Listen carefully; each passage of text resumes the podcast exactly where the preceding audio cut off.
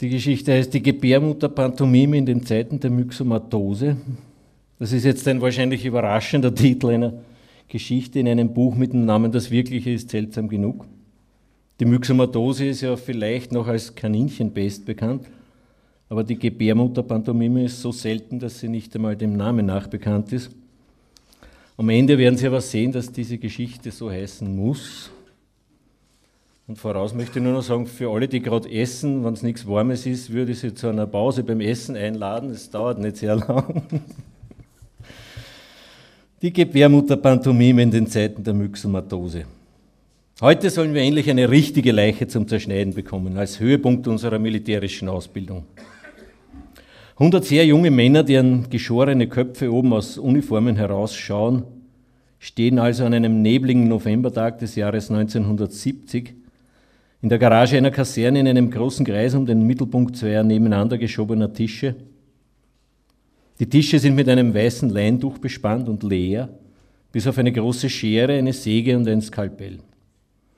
Hinter uns wartet ein Halbkreis benzingedrängter Kriegsveteranen von Lastwagen, zusammengedrängt wie eine grünschimmelige Elefantenherde in einer endlosen Regenzeit.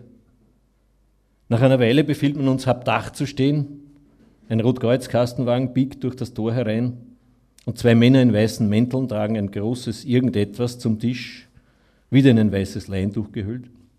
Das Ganze ist allerdings zu kurz, das müsste ein Kind sein. Aber man sieht, dass es etwas Schwereres ist. Beim Auswickeln stellt sich dann nach und nach heraus, es ist doch kein Kind, es ist ein Körper ohne Kopf und ohne Beine, ein weiblicher Körper, ein gut konservierter Torso aus einem anatomischen Institut. Einen stoppelbärtigen Männerkopf haben sie extra mitgebracht, damit wir nicht enttäuscht sind, dass so viel fehlt. Leider gibt es nicht das richtige Sezierbesteck in der Kaserne. Die Schere beim Öffnen des Brustkorbes schaut nach einer Truthahngeflügelschere aus. Es ist auch der gleiche mühsame Vorgang. Und die Knochensäge zum Abheben der Schädeldecke dürfte eine Eisensäge sein. Aber es ist angeblich ein richtiger Arzt, der hier die Zusammensetzung des menschlichen Körpers demonstriert. Dieser Arzt und Wehrdienstpflichtige hat schon einige sehr unterhaltsame theoretische Vorträge zur Anatomie für uns gehalten, drüben im Militärspital, an das die Kaserne angeschlossen ist. Wir befinden uns in einem Vorort von Wien, östlich der Donau, an einer Straße, die nach Brünn führt, wenn man so weit fahren würde. Da wir hier allerdings das Jahr 1970 schreiben, fährt gerade niemand von Wien nach Brünn. Die Tschechoslowakei ist von den Russen besetzt seit dem 21. August 1968. Das war nämlich genau der Tag, an dem ich zum ersten Mal das Meer gesehen habe. Ich hatte vorher schon im Kino den Farbfilm Freddy und das Lied der Südsee gesehen. Während dann die russischen Panzer in Prag herumirrten, habe ich unten im Süden das wirkliche Meer entdeckt.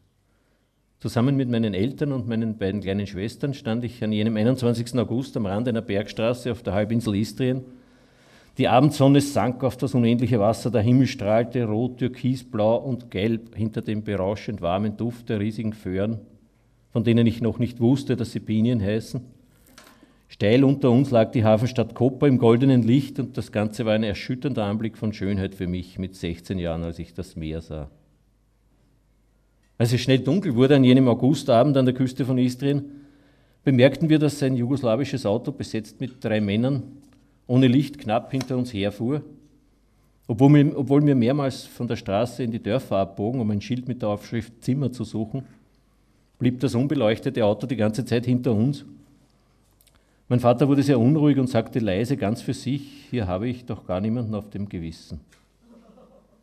So entdeckte ich am selben Tag, als ich das Meer sah, dass es so etwas wie eine Vergangenheit im wirklichen Leben gibt, etwas Unsichtbares, ein Meer von Unsichtbarem.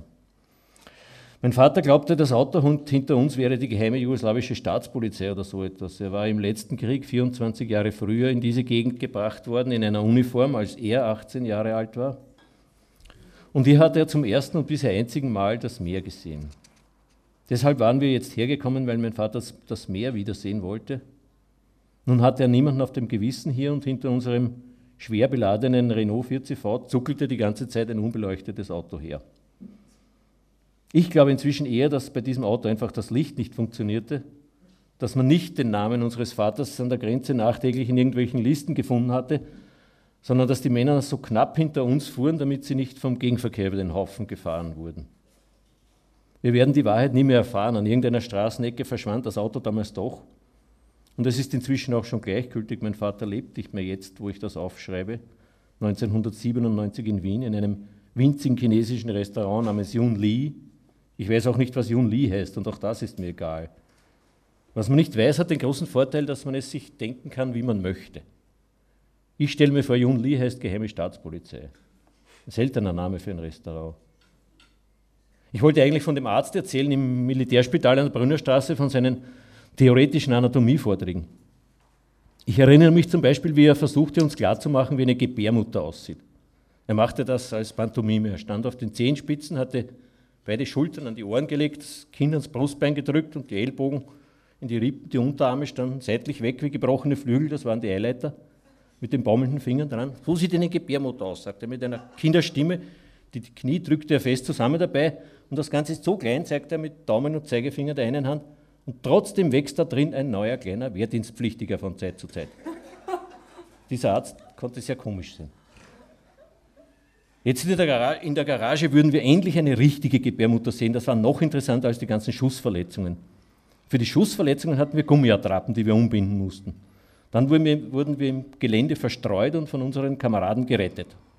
Ich hatte einmal einen Bauchschuss mit Gedärmeaustritt umgebunden, übungshalber. Das war ein Stück Materie gewordenes Zwischenergebnis des menschlichen Geistes. Um so etwas herum würde man heutzutage eine Kunsthalle bauen. Ich hatte das einfach umgebunden mit einem Plastikgürtel, der dran befestigt war. Man robbte, in diesem Fall auf dem Rücken bis zur nächsten Deckung.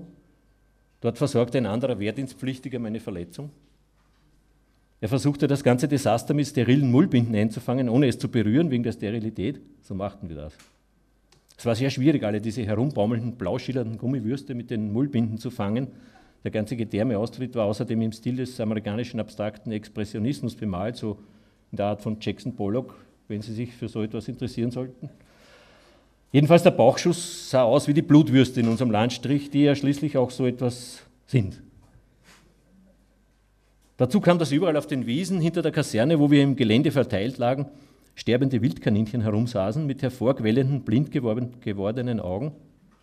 Wir hatten viele Kaninchen in dem geschützten Lebensraum des umzäunten Kasernengeländes hier am Rand der pannonischen Tiefebene. Aber jetzt waren sie alle von einer Epidemie von Myxomatose gelähmt.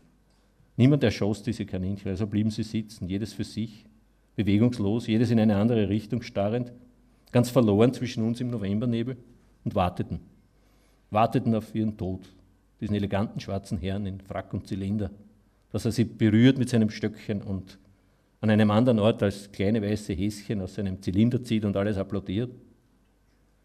Ich möchte hier gar nicht näher diskutieren, was Myxomatose ist. Es könnte auch Jun Lee heißen, meinetwegen. Jedenfalls saßen alle diese sterbenden Kaninchen herum und wir saßen dazwischen mit unseren expressionistischen Schussverletzungen, mit diesen unzulänglichen Hilfsmitteln, uns das Sterben vorzustellen inmitten eines schweigenden Heeres von Myxomatose in den Wiesen dieses heurigen Ortes in einer weißen Undurchsichtigkeit. Und ich dachte, mein Gott, was sollen wir sagen, wenn jetzt auf unserer Wiese zufällig die Außerirdischen landen? Das ist wahrscheinlich schon vergessen, aber die ganzen 60er Jahre waren eine Blütezeit der Außerirdischen, damals in der Anfangseuphorie der Raumfahrt. Die 60er Jahre waren voll mit UFOs und ich habe mir damals in allen möglichen Situationen vorgestellt, ich müsste den Außerirdischen, wenn sie zufällig neben mir landen, irgendwie möglichst objektiv erklären, was wir hier gerade alle machen. Ich würde also sagen, mit meinem gefälschten Bauchschuss in diesem misslungenen Mullbindennetz, umstellt von schweigenden, sterbenden Kaninchen, würde ich sagen, natürlich auf Englisch, guten Tag, wir üben nur für den nächsten Krieg. Die Außerirdischen würden natürlich wissen, was Krieg ist. Sie würden fragen, gegen wen?